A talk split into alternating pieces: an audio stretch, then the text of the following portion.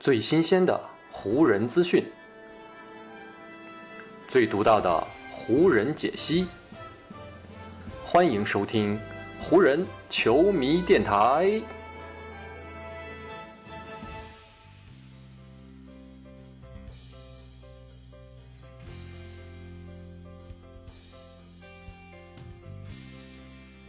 北京时间四月十二日，欢迎各位收听全新一期的湖人总湖人球迷电台啊！我是你们的湖迷朋友戴高乐。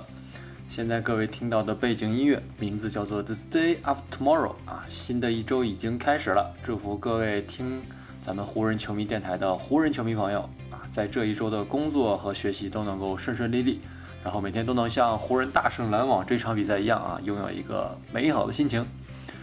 呃，在昨天赢了篮网之后呢？湖人是获得了一天的休息时间。北京时间四月十三日，也就是周二这天的早晨呢，湖人将会面对另外一支来自纽约的球队，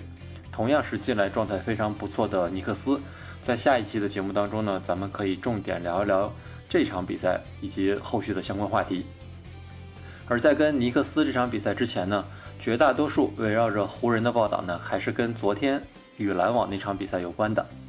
关于这场比赛，昨天我。啊，昨天的节目呢，我是跟篮网电台的主播孔德新老师，我们两个一起录的啊，聊了比赛之后第一时间的观感。今天呢，我一个人想就这场比赛，湖人在一些发挥比较好的方面呢，我想再深入的聊一聊。啊，跟篮网的这场比赛，湖人在缺少多位大将的情况下，最终能够拿下。大家呢，首先都是把这样成绩的取得归功于防守。湖人的主教练沃格尔呢，在赛后也是认同了这个观点啊。他在赛后就说呢，只要湖人在防守端打得凶狠，那不管面对什么样的对手呢，湖人总归是有个机会能够跟对手去拼一拼。而跟篮网的这一场比赛呢，湖人将进攻火力非常凶猛的篮网队得分限制在了一百零一分，而且呢，把对手的运动战命中率也压制在了仅有百分之四十三点五。这个命中率呢，是篮网最近八场比赛以来的最低值。仅仅从这一点，我们就可以看出湖人这一场比赛的防守呢是非常非常成功的。不过呢，光有防守也不行啊。湖人在之前很多场的比赛里呢，都是能够把对手的得分压制在一百分以下，结果呢自己也才得了八十几分。篮球比赛，咱们说到底，比的还是谁能够更多的把球放进对方的篮筐里。而跟篮网的这场比赛呢，湖人一改在进攻端非常便秘的这种表现，打出了堪称是本赛季最佳的一次整体攻防。这场比赛呢，湖人全队一共是有八位球员得分上双啊，这个数字也是创造了本赛季的一个新高。虽然湖人失去了两位绝对巨星，与篮网的一战呢，另外还有三位主力缺阵，但这样一个没有绝对核心的阵容，反而给了更多湖人球员更多的机会。加上在最近一段时间里啊，湖人在缺少巨星的情况下，诸多的角色球员都已经磨练了技术，同时也增长了信心。所有的这些呢，都在跟篮网的这场比赛里充分的爆发了出来。呃，除了得分呢，很多平时没有太多上场机会的角色球员们，也都展示了自己平时不为人知的一面。比如首发的后卫霍顿塔克，他这场比赛就拿到了生涯新高的十一次助攻，展现了自己传球方面的技术。而此前鲜有机会上场的麦金尼，是拿到了赛季个人最高的九个篮板。还有被沃格尔称为无名英雄的马基夫莫里斯。拿到了个人赛季新高的三次抢断，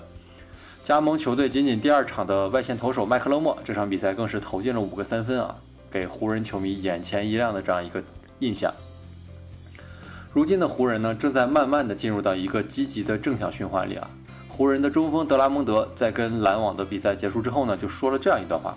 他说：“我从今天的这场比赛里学到了很多的东西。”其中有一点就是，我们这支球队里真的有非常非常多非常强悍的家伙。不管球场对面站着怎样的对手，我的这些队友们都会上场努力的拼杀，也都会拿出自己最好的本事。而我们呢，也越来越享受比赛。今晚我们就打得非常开心，然后就拿到了胜利。对很多前一个赛季拿到过总冠军之后一年想要寻求卫冕的球队来说呢，他们在之前的成功之后，第二年要面临的一个最重要的问题，就是如何要调动和激发球员的活力。毕竟很多队里的球员们都已经拿过冠军了，第二年可能在某些比赛或者某个阶段会出现松劲儿，甚至丧失斗志的情况。但湖人本赛季啊，特别是最近一段时间。有一个不太理想的客观条件，这就是球队的伤病，但也恰好是这段伤病比较严重的时期，让湖人更多有年轻活力的球员获得了上场表现的机会，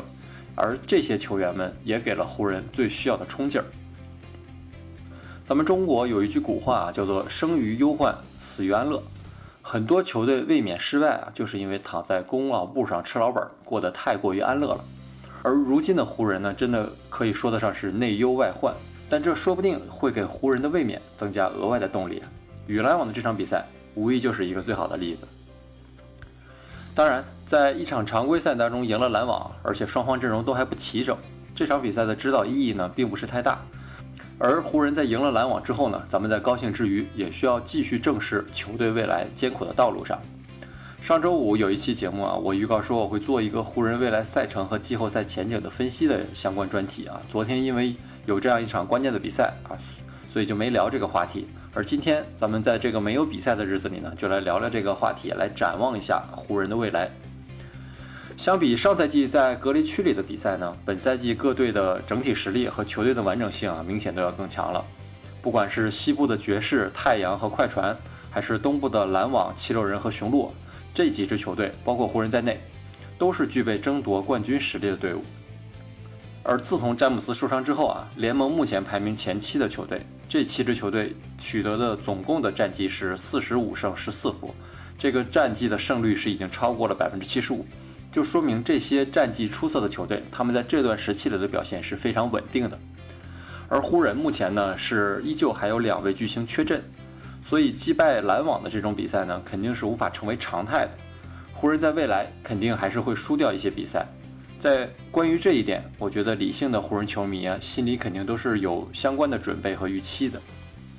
目前呢，联盟排名前八位的球队里有五支来自西部。所以湖人如果想要在首轮避免遇到非常强悍的对手，那至少也要冲击到西部前三。只不过呢，从目前的情况来看，以及未来湖人要遇到的对手，现在排名在西部第五的湖人，距离西部第三的快船还有三个胜场的差距啊！想要在这段时间里去冲击前三，这个难度是非常大的。前两天呢，有一个美国媒体结合了各支球队如今的状态和表现，以及未来赛程的对手的难度，做出了这样的一个预估啊。在这个预估当中呢，湖人能够重回西部第一的概率啊，只有不到百分之一，而冲到西部第二的概率呢，也是只有百分之一啊，这样一个微乎其微的概率。而冲到西部第三的概率呢，稍微高一点，但是也只有百分之七，上升到西部第四的概率呢，则是百分之十八。而留在西部第五的概率是百分之四十三，是所有排名当中概率最高的。再之后呢，下滑到第六的概率呢是有百分之二十。再之后，湖人如果要下滑到打季后赛附加赛，甚至是进不了季后赛的概率呢，加起来也只有百分之十二，所以这个概率不是太高。这个数据分析呢有它的道理所在，因为在先后碰了热火啊跟篮网之后，湖人在戴维斯和詹姆斯伤愈归来之前，还要遭遇的强敌有凯尔特人。爵士和独行侠，其中爵士和独行侠，湖人还要分别在这段时间里碰两次。在所有剩余的比赛里啊，基于对手的成绩，湖人赛程的难度在所有三十支球队里面是排名第四的。这样的比赛强度，再加上湖人如今的阵容啊，我们自然不能指望每一场湖人都能像大胜篮网那样有爆发式的表现。而且随着比赛的推进啊，对手对湖人的重视程度也会越来越高。在这样的情况下呢，湖人能够维持住自己的排名，都甚至是一个非常困难的任务。如果排名出现下滑，那对湖人最直接的影响，自然就是失去季后赛的主场优势，同时呢，也将面临更为严峻的赛程和更加强悍的对手。在这里呢，有一个历史上的数据统计，我要跟大家分享一下。在 NBA 引进二十四秒计时规则之后呢，NBA 是一共已经诞生了六十六个总冠军，其中。东西部的常规赛第一名，一共拿走了四十七个总冠军，而常规赛东西部的第二名呢，拿走了十一个，第三名拿走了六个。常规赛前三名以外的球队，一共只拿过两次总冠军。而常规赛排名最低的总冠军得主呢，是一九九四到九五赛季的火箭队。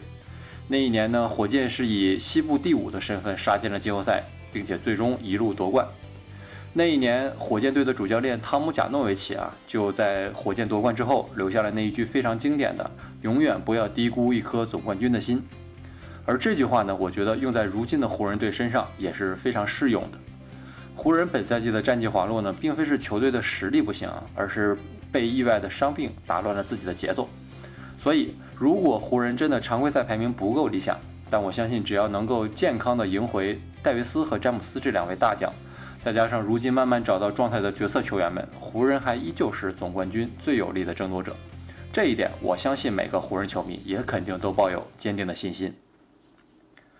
好了，以上就是本期节目的全部内容了。之前咱们的第十一期节目啊，就是湖人打完热火那一战的赛后节目，现在累计已经有超过九九千六的播放量了，创造了咱们电台开播以来的新纪录。在此感谢各位朋友的支持啊！如果你喜欢我们这个球迷电台的风格和内容，就请你一定要关注我，同时也要订阅我的这张专辑。